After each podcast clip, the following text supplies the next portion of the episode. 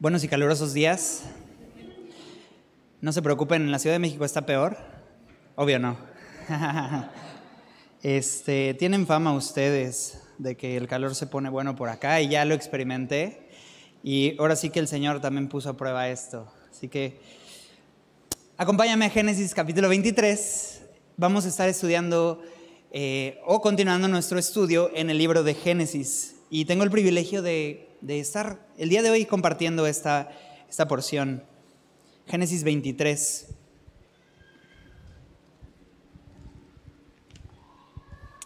Vamos a leer y después eh, vamos a orar. Vamos a leer toda la porción. Es un capítulo muy corto, pero es fundamental. Así que Génesis 23, 1. Fue la vida de Sara 127 años. Tantos fueron los años de la vida de Sara. Y murió Sara en Kiriat Arba, que es Hebrón, en la tierra de Canaán. Y vino Abraham a hacer duelo por Sara y a llorarla. Y se levantó Abraham de delante de su muerta. Y habló a los hijos de Ed, diciendo, Extranjero y forastero soy entre vosotros. Dadme propiedad para sepultura entre vosotros y sepultaré mi muerta de delante de mí. Respondieron los hijos de Het a Abraham y le dijeron, Óyenos, Señor nuestro, eres un príncipe de Dios entre nosotros. En lo mejor de nuestros sepulcros, sepulta a tu muerta. Ninguno de nosotros se negará su sepulcro, ni te impedirá que entierres tu muerta.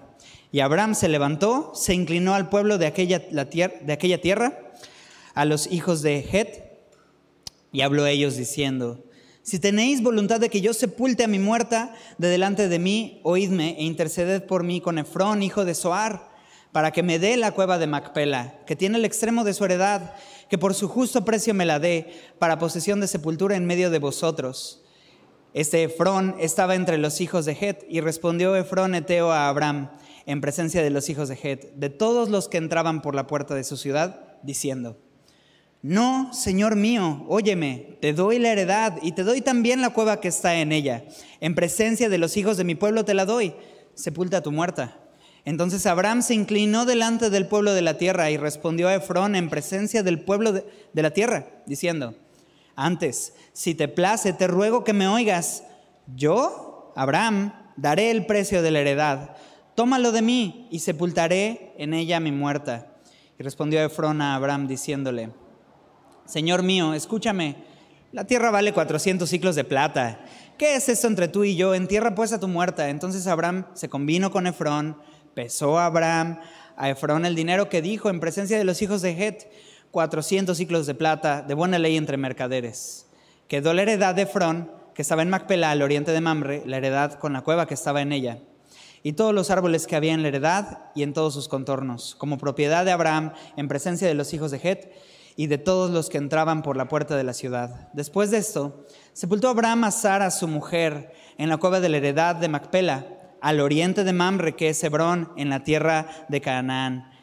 Y quedó la heredad y la cueva que en ella había de Abraham como posesión para sepultura recibida de los hijos de Het. Gracias, buen Dios, por tu palabra. Nos traes aquí, Señor, y aunque estamos en estas circunstancias, Señor, aquí está tu iglesia reunida porque te necesitamos, porque necesitamos escuchar lo que tú quieres, hablarnos, tu consejo, tu voz, Solo saber que estás entre nosotros, Señor, es un privilegio. Señor, háblanos, afírmanos en tu palabra, Señor, danos la esperanza, recuérdanos quiénes somos y qué quieres de nosotros. En el nombre de Jesús, amén. Bien, así que este capítulo es importante. Creo que sería un capítulo que sería poco estudiado si no fuera porque vamos verso a verso, capítulo a capítulo. No sé si tengas muchos domingos aquí en Semilla Monterrey o pocos, pero eh, necesitas saber que aquí en Semilla, bueno, como lo hacemos también allá en México, estamos estudiando la Biblia en su contexto y eso nos permite pasar por porciones como la que tenemos el día de hoy, que podrían ser fácilmente ignorados. Claro, vamos a ver el capítulo 22, cuando Abraham presenta a Isaac delante del Señor, pero fácilmente podríamos evitar capítulos como estos. Sin embargo, el Señor nos trae hoy para estudiar esta porción y lo que tenemos delante es la vida de Sara. Nos menciona que fue su vida de 127 años. ¿Qué tal eso? 127 127 años. Déjame decirte algo más. Abraham tiene 10 años más que Sara. Abraham es un hombre de 137 años. ¿Quién es Sara? Rápidamente. Eh, ya estuvimos estudiando eh, Sara, esposa de Abraham, llamada también a salir de Ur de los Caldeos a una nación y a un, a un lugar que no sabían exactamente cómo ni dónde era, pero le creyeron al Señor. ¿Sabes? Sara era estéril, ella no podía tener hijos. Sin embargo, la Biblia dice que Dios le cambia el nombre. Antes su nombre era Saraí, que significa princesa, y ahora su nombre lo, pasa a simplemente Sara, que significa madre de naciones. Es increíble porque a sus 89 años, después de una serie de promesas que Dios le había dado, cuando ella tenía 89 años, Dios le reafirma, el próximo año vas a tener a tu hijo. Le está hablando a una mujer estéril y anciana. Y Dios le hace esta promesa y así como lo prometió, lo cumplió cuando cumple 90 años y durante ese año tuvo a Isaac, esta mujer, y vio el milagro del Señor, lo que Dios puede hacer cuando simplemente le crees. Claro, en su momento se rió, pero la Biblia también nos deja ver que ella le creyó a Dios.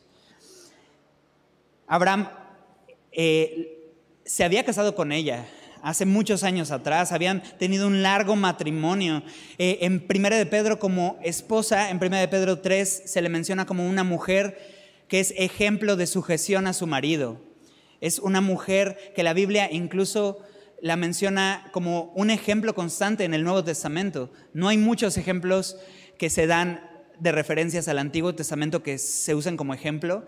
Y al parecer de mujeres es la única referencia que se tiene, como una mujer ejemplar, no porque fuera la única, sino porque simplemente la Biblia quería resaltar estas cualidades en Sara. Una mujer que le creyó al Señor, que se sometió a su marido, que vivió la promesa del Señor en su propia vida, pero el versículo 2 nos habla de algo que eventualmente tenía que suceder y que 10 de cada 10 personas experimentan, la muerte. Y, arranca el versículo 2 diciendo, y murió Sara en Kiriat Arba, que es en Hebrón. Y dice que Abraham fue a hacer duelo por Sara, estamos en el versículo 2, y si lo puedes leer conmigo, dice que fue a hacer duelo y a qué? Y a llorarla, ¿verdad? Sabes, Abraham lloró a su esposa. Y hace sentido, ¿eh? Si has estado en un momento como el que está viviendo Abraham, puedes entender su dolor. La Biblia nos dice que hay tiempo para reír, pero también hay tiempo para llorar. Eso es en Eclesiastés capítulo 3, versículo 4. Pero primera de Tesalonicenses 4, 13 nos recuerda algo, que si bien lloramos porque hay, una, hay un dolor de tener una separación con las personas que amamos, estamos hablando de un matrimonio que duró años, añísimos, diríamos por ahí. Eh, se mencionaba que el récord mundial por el matrimonio más longevo lo tiene una pareja que duró aproximadamente como 86 años. Bueno, yo pensaría que Abraham y Sara ya les ganaron, seguro. No, tenemos exactamente el tiempo que ellos llevaban de matrimonio, pero debido a las costumbres de las edades en las que se casaban en esa cultura, podríamos deducir que ellos rompieron el récord. Un matrimonio longevo, que vivieron muchas cosas, pero llegó el momento en el que Abraham tuvo que sepultar a su esposa. Y llegó a llorarla, pero otra vez, Primera de Tesalonicenses 4:13 nos dice que no nos lamentamos como los que no tienen esperanza. Si bien lloramos y va a haber el momento para llorar, en realidad lo podemos hacer desde un contexto de saber sí me estoy separando, pero no es una separación eterna, es una separación temporal, porque aquellos que hemos confiado en el Señor Jesús tenemos la esperanza de vida eterna, que esto no se acaba aquí, que podremos volver a saludarnos, que podremos volver a estrechar las manos, que podremos volver a dar un abrazo. El Señor quiere que tengamos esta esperanza para aquellos que hemos creído en el Señor. Lloraremos, pero nos aferraremos a la esperanza. Y el Señor en su momento nos levantará. Y si tú has vivido esto, recuérdalo. Hay esperanza en el Señor Jesús. Así que es por eso que en el versículo 3, Abraham no está destruido. Abraham no está derrotado. Abraham, Abraham, la vida de Abraham no se terminó cuando la vida de Sara se terminó. Y parecería imposible, ¿cierto? Y para algunos de nosotros parecería algo fuera de, serie. Pensaríamos, si Dios se llevara esto, si Dios permitiera que esto ya no estuviera en mi vida, ahí se acaba mi vida. Pero cuando estamos en el Señor, nuestra vida no depende ya de otros. El único que sostiene nuestra vida es Dios. Y Abraham se levanta y va a tener que llevar un procedimiento, así como eh, podríamos identificarnos tal vez algunos de nosotros cuando hemos experimentado algo así. Y entonces habla a estos hombres, los hijos de, de que son aquellos que eh, son los habitantes de, de la región. Y él les dice, extranjero y forastero, estamos en el versículo 4, soy entre vosotros. Extranjero y forastero soy entre vosotros. La palabra extranjero es esta idea de un habitante temporal, alguien que está habitando, pero no pertenece de allí. Y forastero es interesante porque en otras versiones me encontraba esta palabra arrendatario. Déjame decirte algo sobre esta, este grupo de, de personas, los hijos de Het. Bueno, ellos podríamos llamarles de otra manera, los eteos. Si has escuchado esta palabra o, este gentilicio, en realidad eteos los, vimos mencionados cuando Dios le dijo a Abraham, yo le daré a tus descendientes la tierra de los amorreos, de los jebuseos, y adivina de quién más, de los eteos. Y Abraham podría decir, esta tierra es mía, esta tierra es de mis descendientes, simplemente voy a tomarla. Pero él no se identifica como perteneciente allí. Él se considera extranjero. Algunos podrían pensar, él se llama extranjero porque él en realidad es de Ur de los Caldeos. Creo que no es el caso porque Hebreos 11, 8 al 10 nos muestra lo siguiente. Hebreos 11, 8 al 10 dice, Abraham por fe salió para recibir una herencia que no conocía. Allí habitó aún como extranjero porque esperaba la ciudad que tiene fundamentos, cuyo arquitecto y constructor es Dios. Este pasaje nos deja ver que en realidad Abraham se llamaba a sí mismo forastero y peregrino porque en realidad él esperaba una ciudad mejor. Y no, no se refería a Monterrey, no, no se refería a Dubái, no, no se refería a ninguna de las grandes metrópolis que podríamos encontrar hoy en día. Aquí dice, era la ciudad cuyo arquitecto y constructor es Dios. Abraham entendió, cuando Dios me sacó de Ur de los Caldeos y me llevó a habitar una ciudad en Canaán, no era para llamar ese mi hogar permanente, sino para llamar ese mi hogar temporal. Y bueno, esto no puede llegar más a casa porque yo tengo a mi esposa que es extranjera, mi esposa no es de aquí de México. Y es interesante porque de hecho nosotros ahorita vamos para su ciudad, eh, vamos en dirección hacia allá. Y cada vez que nosotros vamos, yo le pregunto a mi esposa, ¿estás regresando a tu casa? Y me dice, sí, pero no. Es como estar en casa, pero en realidad ese no es mi hogar. Y cuando vamos de regreso, ¿no? porque vamos manejando, y vamos de regreso, es como, vamos de regreso a casa. Y es como, sí, pero no.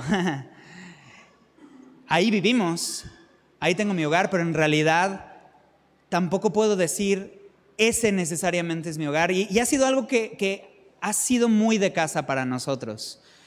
¿no? Al menos mi esposa ha, entendido que ella no es ni de aquí ni de allá. ¿no? No, no se puede aferrar a ningún lugar porque en realidad ella ha visto, tengo una mejor ciudadanía. Tengo un, lugar que espero con mayor ansias, ¿no? Sin duda un gozo llegar a, su casa, a su ciudad natal, sin duda un gozo llegar al lugar donde residimos, pero va a ser un mayor gozo cuando podamos llegar a nuestra patria celestial. Ese será una mayor satisfacción. forastero y extranjero, dice Abraham. Y entonces Abraham empieza este diálogo en donde ya lo leímos. Él pide un lugar para poder sepultar a su esposa. Y lo primero que se encuentra en el versículo 6 es esta, este reconocimiento. Le dicen, Señor nuestro, eres un, ¿qué? Príncipe de Dios. Hemos oído sobre princesa de Dios, pero aquí a Abraham le dicen príncipe de Dios. Y esto no es otra cosa sino un reconocimiento. Tú eres respetado entre nosotros porque has representado a alguien más alto que tú. ¿Sabes a quién había representado a Abraham? A Dios. Esta idea de príncipe es la idea de un líder, de, un, de una persona que es parte del liderazgo de la comunidad. ¿no? Y no decíamos que Abraham se consideraba a sí mismo peregrino y forastero. Entonces, ¿por qué lo considerarían como parte del liderazgo? La respuesta es porque aunque él no echó raíces en esa nación, no se aferró a las costumbres del lugar, eso no impidió que él pudiera ser una influencia, no influenciado, pero sí una influencia para su comunidad. Y a donde llegaba Abraham, la gente reconocía, tú vienes de parte del Señor. Aún en los lugares en donde Abraham la regó. Y es interesante porque Abraham no pertenecía, pero sí pudo, sin embargo, influenciar a su entorno. Y eso es creo que algo a lo que el Señor nos llama. Él está en este buscar el lugar, le pide, por favor, intercedan a Efrón, hijo de Soar, él tiene este terreno en la cueva de Macpela que me interesa para, la, para comprarlo, no para otra cosa, sino para pagar el precio justo. Y casualmente Efrón estaba entre ellos y lo que responde en el versículo 11 es, no, Señor mío, yo te doy la heredad, te la regalo, te la dono. Te doy también la cueva que está en ella en presencia de los hijos de mi pueblo. Sepulta allí a tu muerta. Increíblemente en el versículo 12 por segunda vez se nos menciona que Abraham se inclina. Antes se menciona que Abraham se inclina hasta la tierra. Familia, estamos hablando de un hombre de 137 años. Yo ni por el lápiz luego puedo agacharme. Y un hombre así no haría un acto de inclinarse de no ser porque está demostrando una verdadera humildad. Jamás verías un líder de una nación haciendo esto. Pero Abraham no era un líder de cualquier nación, era un líder de un, príncipe de Dios. Estaba representando al Señor. Dos veces se inclina delante del pueblo de la tierra. Responde, no merezco esto, yo quiero pagar el precio justo. Creo que eso habla de dos cosas. Uno, Abraham sabe que esa propiedad merecía que él pusiera un costo por ello. Era algo que tendría un valor y él estaba dispuesto a pagarlo. Dos, si esto era simplemente un préstamo que él estaba recibiendo, esto podría estar sujeto a futuros cambios sin previo aviso, ¿no? como muchas veces lo vemos. En el momento puede ser útil para eh, enterrar a su esposa, pero más adelante de acuerdo a la voluntad de Fron, esto podría cambiar y los términos podrían, eh, pues no ser fijos. Por lo que Abraham no quiere atarse a la disposición y voluntad de otra persona. Más bien lo que hace es, doy el precio justo y puedo yo tomar decisiones sobre este terreno. Y sobre esto de no atarse, a Abraham ya le habían ofrecido previamente algo. Eh, si recuerdas en Génesis capítulo 14, después de que Abraham liberta a Lot y liberta no solamente a, Lot, sino a cinco o cuatro ciudades, si mal no recuerdo, eh, Abraham va con todo el botín para regresarlo a quien le pertenece, a los reyes de estas naciones. Pero se presenta el rey de Sodoma y el rey de Sodoma le dice, quédate con el botín, entrégame solamente a las personas. Tú te lo ganaste, Abraham, quédatelo tú. ¿Y cuál es la respuesta de Abraham? Abraham le dice, no, gracias. Pudiéndose quedar con algo que tú, tú y yo pensaríamos, es algo que es justo. Abraham lo ganó de cierta forma, él lo adquirió, ellos ya lo habían perdido por completo. Pero Abraham no quiere atarse a ninguna persona, él no quiere que otros sean dueños de, las decisiones y de la voluntad de Abraham. Abraham vive como alguien libre, no atado ni a las pertenencias ni a las personas. Y así lo está haciendo de esta forma. Yo daré el precio de la heredad, tómalo de mí y sepultaré en ella a mi muerta. Finalmente paga el precio justo, demostrando no solamente ser un hombre humilde, sino un hombre justo. Paga 400 ciclos de plata, lo cual es algo interesante, porque viendo y comparando con otras transacciones de terrenos en esa época, parece ser como que 400 ciclos de plata era un precio muy alto, pero Abraham lo paga. Y, él se muestra a sí mismo como un hombre justo, dispuesto a pagar lo que, lo que simplemente le estaban pidiendo. Convino con Efrón. Y interesante, versículo 18, quedó como propiedad de Abraham. Esta es la única vez que vemos que Abraham adquiere un terreno, pudiendo tener la capacidad adquisitiva para comprar mucho más terreno, pudiendo eh, comprar terrenos para hacer departamentos, condominios, construir para la multitud que Dios les le prometió. El único lugar que llama propiedad es un lugar en donde simplemente va a poner los huesos de su esposa y más adelante le van a enterrar a él mismo. ¿no? Qué interesante. El padre de la fe no tenía propiedades. No, esto no, no nos dice que estamos mal al adquirir algún terreno, pero nos deja ver que Abraham específicamente decidió no aferrarse a ninguna posesión porque él entendió, Dios no me llamó sino a ser peregrino y extranjero aquí. Y lo único que adquirió fue un terreno para poner los huesitos de su esposa. Y después de esto sepultó Abraham a Sara, su mujer, en la cueva de la heredad de Macpela, al oriente de Mamre, que es Hebrón, en la tierra de Canaán. Y quedó la heredad y la cueva que en ella había de Abraham como posesión para sepultura. Quiero terminar meditando en esto. Sí, Sara vivió una vida increíble. El Señor le regaló ver la promesa de que una mujer estéril y una mujer anciana pudiera tener un hijo a sus 90 años. ¿No es un gran gozo? Eh, tuvo un matrimonio fructífero, largo, de gran bendición. No todo fue una gran bendición, hubieron bemoles en su matrimonio, como todos los tenemos, porque la Biblia narra no personas perfectas, sino personas imperfectas que le creen a un Dios perfecto. Pero le creyó al Señor y vivió una vida de matrimonio satisfactoria con un hijo que pudo disfrutar por 37 años. Podríamos pensar su, su satisfacción estuvo en su matrimonio, podríamos pensar su satisfacción estuvo en su matrimonio. Pero yo creo que su mayor satisfacción en realidad estuvo después de este último suspiro en Kiriat Arba. Al cerrar sus ojos a esta realidad y abrirlas delante de la presencia del Señor. Eso es lo que nos dice el Salmo 17, 15. Despertaré a tu semejanza. ¿Y sabes qué dice? Estaré satisfecho. Qué increíble pensar en esto. Es increíble pensar que sin importar lo que hayamos vivido aquí, las dificultades, los retos, las carencias que podríamos tener, cuando alguien despierta la semejanza de Dios, ahí está la satisfacción. Y ninguna vivencia aquí y ahora se va a comparar con eso. Sí, Sara murió, pero ese fue su día más feliz. No necesariamente el proceso, pero el momento después.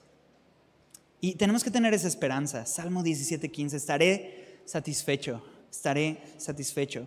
Número dos, Abraham decía, yo soy extranjero y forastero. ¿Sabes que Abraham no es el único extranjero y forastero? Filipenses 3:20, si puedes anótalo, pero te, te lo leo, porque nos dice y nos deja ver que nuestra ciudadanía ¿Sabes dónde está? En Monterrey, en la Ciudad de México. No, sé, creo que de pronto Monterrey, la, iglesia de Semilla Monterrey creo que tiene gente de muchos lados, ¿no? Al menos no sé si sepas, pero tu pastor no es de Monterrey. Si sabías, obviamente, ¿no? Los regios saben cuando la gente no es de ahí. pero el Señor llamó a, un pastor que ni es de aquí ni es de allá, ha vivido en diferentes lados, ¿no? Y, el, Señor lo trae para acá y lo único que hace es servir con la misma fidelidad con la que lo hizo en, diferentes lugares con su familia hermosa. Y sé que es una bendición para tu vida, lo fue para la nuestra mientras estaba sirviendo también con nosotros. Así que, pero que solamente algunos de nosotros podemos llamarnos peregrinos y extranjeros, no, porque nuestra ciudadanía, de acuerdo a la Biblia, no es ni en Monterrey, no es ni en la Ciudad de México, no es ni en Guadalajara, no es ni en Estados Unidos. Nuestra ciudadanía está en los cielos. ¿Has considerado eso? Mi ciudadanía verdadera está en los cielos. Esta es nuestra verdadera patria. Cuando le preguntó Pilato a Jesús, ¿tú eres rey de los judíos? ¿Sabes cuál fue la respuesta de Jesús? Mi reino no es de aquí.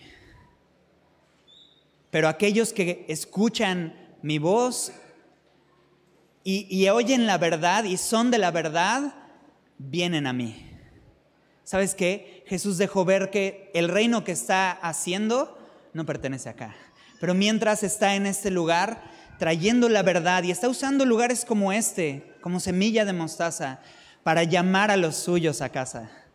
Para que cuando un día tú cierres tus ojos a este mundo, el Señor te haya llamado a casa y pues simplemente puedas abrirlos ese lugar en donde estaremos satisfechos. El Señor está haciendo este, estos pequeños lugares ancla para llamar a los suyos a casa. Pero somos extranjeros y forasteros. Tres, y penúltimo. Abraham no era de allí, pero pudo tener una influencia sobre ellos.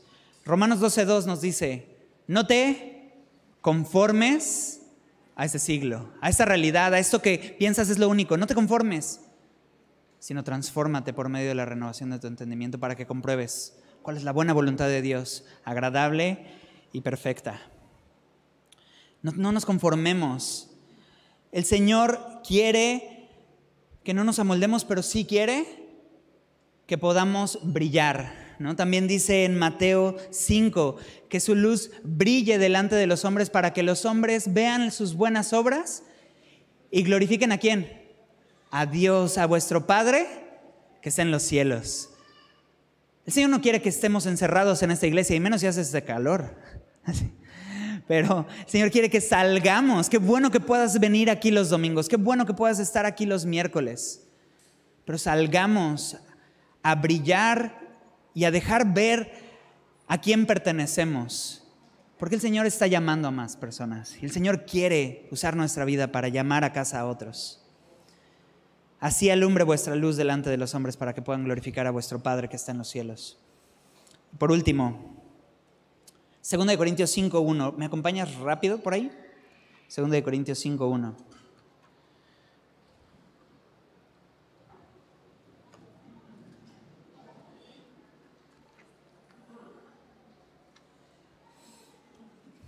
Segunda de Corintios 5.1. Porque sabemos que si nuestra morada terrestre, este tabernáculo se deshiciere, está hablando de nuestro cuerpo, ¿no? Y interesantemente, hablando de que somos peregrinos, no describe este cuerpo como un edificio sólido, describe este cuerpo como un, una casa de campaña, temporal. ¿Quién ha vivido por años en una casa de campaña? Es imposible. No está diseñado para permanecer pero llama a este cuerpo que tenemos un tabernáculo, una casa de campaña, y nos dice cuando se deshiciere, no si se deshiciere, sino cuando deje de estar, porque va a dejar de estar. Que dice, tenemos de Dios un edificio. Ya no está hablando de una casa de campaña temporal, está hablando de un edificio sólido, una casa no hecha de manos, ¿qué dice ahí? Eterna. ¿En dónde? En los cielos. ¿Sabes? Hay una esperanza. Sara cerró sus ojos, pero había creído en el Señor. Hebreos 11 lo deja claro. Una mujer que le creyó al Señor, que aunque se rió en su momento cuando escuchó una mujer como yo va a tener un hijo en esta edad, siendo estéril, ja, ja, ja, ja, ja. Pero en Hebreos 11:11 11, se nos menciona, sin embargo, creyó que Dios era fiel para cumplir sus promesas. ¿Y cuántos no nos hemos tal vez reído de pensar algo que Dios tal vez nos ha mostrado? Pero al final Dios nos da la fe para creerlo y verlo materializarse. ¿Y sabes qué? El pastor Sergio decía algo la semana pasada, más allá de alegrarnos en la promesa y aferrarnos a la promesa, nos alegramos en el dador de la promesa y nos gozamos en el dador de la promesa y en él nos anclamos firmemente. Porque fiel es el que prometió, el cual también lo hará, dice en 1 Tesalonicenses. Así que tenemos de Dios un edificio. Tengamos y aferrémonos a esta esperanza. No somos de aquí, estamos de paso. Somos forasteros y peregrinos. Eso no significa que simplemente vivimos en, en lo oculto, alejándonos de todos. No, hagamos brillar nuestra luz porque el Señor quiere llamar a otros a casa también. Quiere usarte a ti, quiere usarme a mí para poder hacer brillar su luz y que otros puedan glorificar a nuestro Padre que está en los cielos. Vamos a orar. Gracias Señor por este tiempo, por tu palabra, lo que hablas. Ha sido bello que a través de una porción tan dura y tan difícil, como es una despedida, un funeral, un momento de dolor, de llorar, nos recuerde la esperanza que tenemos, que no somos de aquí, que aunque nosotros nos despedimos temporalmente, es simplemente un, una espera a poder saludarnos nuevamente con aquellos que han creído en ti, Señor, y que amamos. Señor, queremos también nosotros tener esa esperanza sobre nuestra propia vida, Señor. Queremos no aferrarnos aquí y ahora, Señor, no aferrarnos a ninguna circunstancia, no amoldarnos a este mundo ver cómo tú transformas nuestra mente conforme a tu palabra, conforme a tu buena, agradable y perfecta voluntad. Haz esto en tu iglesia Semilla Monterrey, en el nombre de Jesús. Amén.